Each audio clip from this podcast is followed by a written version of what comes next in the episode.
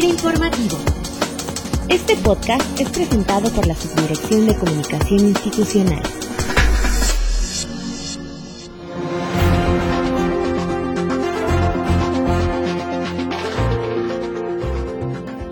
Bienvenidos sean todos ustedes a esta edición especial de FIR Informativo, especial porque en el marco de nuestro 60 aniversario, en esta ocasión, nos acompaña en FIR Informativo el ingeniero Sergio Antonio Cano Fernández, uno de los primeros empleados del Fondo de Garantía y Fomento para la Agricultura, Ganadería y Avicultura, creado en 1954 y que es, como todos lo sabemos, el primer fondo constitutivo de lo que ahora es FIRA. El ingeniero Sergio Antonio Cano Fernández es agrónomo de profesión, hoy jubilado de FIRA, e ingresó a la institución en 1959, tan solo cinco años después de creado el fondo. Y bueno, pues aprovechando que el ingeniero cuenta con una envidiable salud y con la disponibilidad de tiempo para compartirnos en esta ocasión parte de sus experiencias, que son sin duda de importancia histórica para nuestra institución, lo hemos invitado a participar este lunes aquí, en nuestro podcast institucional, como parte de la conmemoración que este próximo mes de diciembre estaremos llevando a cabo con motivo de los 60 años de FIRA. Ingeniero Cano, es un gusto conocerle por este medio. Bienvenido a FIRA Informativo. Eh, igualmente, para mí es mucho orgullo estar aquí todavía vivo a los 60 años de FIRA. Ingeniero, 60 años son una vida y para alguien que formó parte del origen de nuestra institución como usted, presenciar buena parte de la evolución de FIRA debe ser un suceso muy significativo. ¿Por qué no nos comparte cómo fue que usted ingresó a FIRA y cómo ve al paso de esos años la trascendencia de la institución en el sector?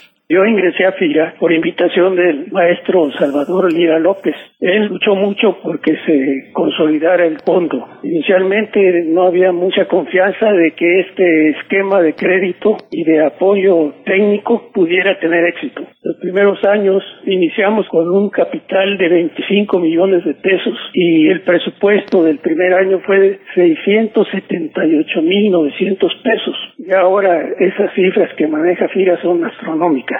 Hubo un cambio muy importante en 1962 cuando el presidente de Estados Unidos, John F. Kennedy, visitó a México y él estaba promoviendo un programa de su gobierno que se llamó la Alianza para el Progreso. Se nos otorgó una línea de crédito por 60 millones de dólares para ser operada por el fondo. Este fue el primer crédito internacional que manejó el fondo. Hay que reconocer que el maestro Díaz López fue una persona visionaria y de vanguardia. Se preocupó que desde los primeros créditos el apoyo del fondo fuera con el uso de tecnología de punta, con una capacitación de técnicos y productores adecuada, con una aplicación del crédito oportuna. Esto se vio demostrado ampliamente cuando en los 60, con motivo del fracaso del cultivo del algodón en la laguna, se creó el Fondo de Rehabilitación para Agricultores de la Comarca Lagunera. El maestro Lira López pensó que una buena alternativa era la producción de leche de bovinos.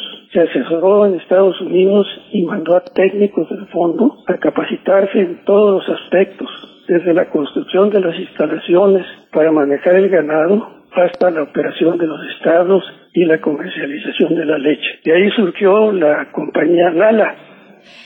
En el paso de los años, ingeniero, ¿cómo ve el impacto que ha dejado FIRA en el sector? Pues mira, yo siempre he dicho que si no hubiera sido por FIRA, bueno, no recuerdo las fechas, pero hubo un momento en que la agricultura del país prácticamente se colapsó y los únicos empresarios o los productores que tenían apoyo de FIRA salieron adelante. Hubiera sido catastrófico para el país si no hubiera tenido esa isla de apoyo de la que manejaba FIRA. Desde su perspectiva y su experiencia, ¿qué características y aptitudes debe tener el FIRA de hoy para seguir siendo esa entidad que se creó en 1954 con el espíritu transformador de promover, de impulsar y de generar desarrollo en el campo mexicano?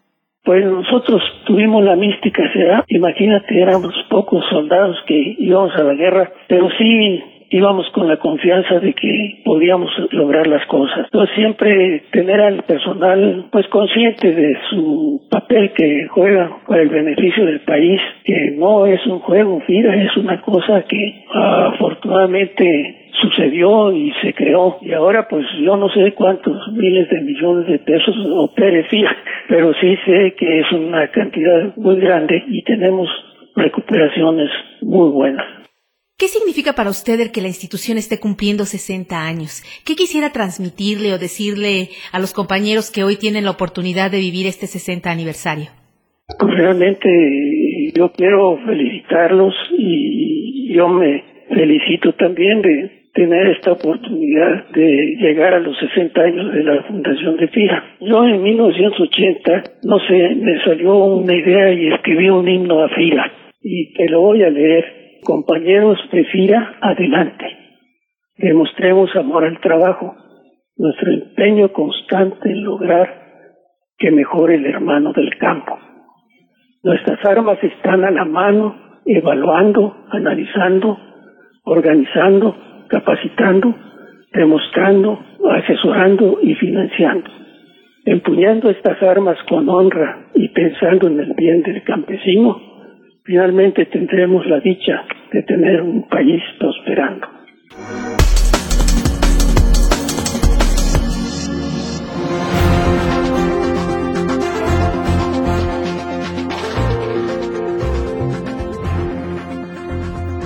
Y bien, pues agradecemos la participación del ingeniero Sergio Cano Fernández, jubilado de FIRA, seguros de que su testimonio nos sirve hoy de inspiración y motivación para ir por otros 60 años y más. Ingeniero, muchísimas gracias por haber aceptado nuestra invitación a participar con nosotros en el podcast institucional de FIRA.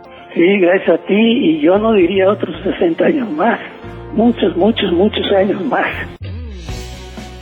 Y antes de despedirnos, les recordamos que pueden participar con sus sugerencias y comentarios a nuestra cuenta de correo sci.fira.gov.mx.